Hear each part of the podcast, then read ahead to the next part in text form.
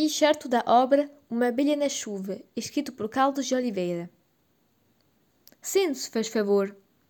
O visitante sentou-se e, abrindo a carteira, tirou uma folha de papel cuidadosamente dobrada. Para sair no próximo número do jornal, se puder ser, pago o que for preciso.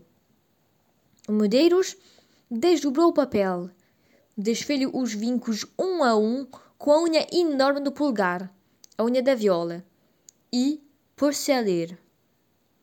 Daí a nada, erguia os olhos assombrado. E quer o senhor que eu lhe estampe uma coisas dessas na comarca? O outro Baixou o rosto inexpressivo. Exatamente. Afastou a papelada da secretária para os lados como se lhe faltasse o ar. Afeiçoou melhor os óculos ao nariz afilado e, na esperança de ter confundido as coisas, começou a ler o documento outra vez. Mas não. Ali estava de fato exarrada a tinta verde, numa caligrafia de mão pouca segura, a confissão pasmosa. Eu, Álvaro Rodrigues Silvestre, comerciante e lavrador no Motouro, freguesia de São Catiano, Conselho de Corgos, juro por minha honra que tenho passado a vida a roubar os homens na terra e a Deus no céu.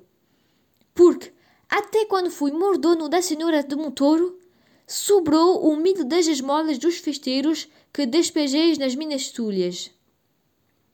Para alguma salvaguarda, Juro também que foi a instigações de Dona Maria dos Prazeres Pessoal de Alva Santos Silvestre, minha mulher, que andei de roubo em roubo ao balcão, nas feiras, na solada dos trabalhadores e na legítima do meu irmão Leopoldino, de quem sou procurador, vendendo-lhe os pinhais sem conhecimento do próprio.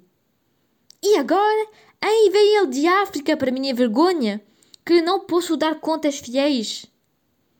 A remissão começa por esta confissão ao mundo. Pelo Padre, pelo Filho, pelo Espírito Santo. Seja eu perdoado e por quem mais me poder fazer.